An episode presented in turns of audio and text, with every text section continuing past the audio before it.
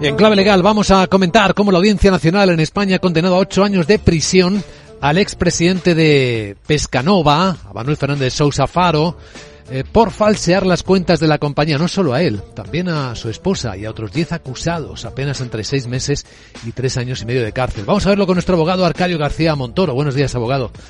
Buenos días, Luis Vicente. Pues ¿de qué hablamos?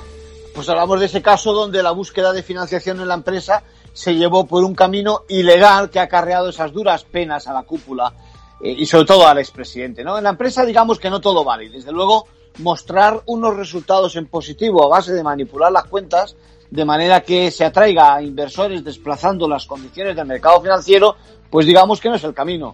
Bueno, la sentencia de la Audiencia Nacional no olvida tampoco el papel de BDO Auditores ni a la propia persona jurídica Pescanova, a quienes se responsabiliza de los, recordemos, por encima de 51 millones de euros que se calcula que perdieron los inversores. Y hubo también simulaciones de operaciones, ¿no?, de compra de pescado.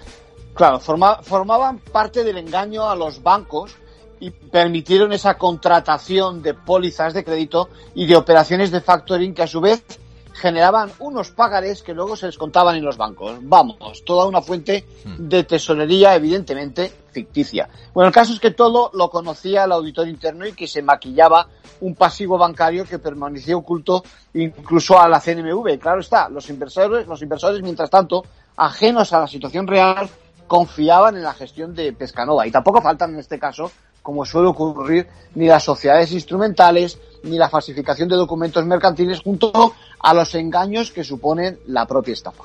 En conclusión. Bueno, pues al final de la operación el dinero lo suficiente hay que ponerlo a buen recaudo. Bueno, frente a los que lo reclaman.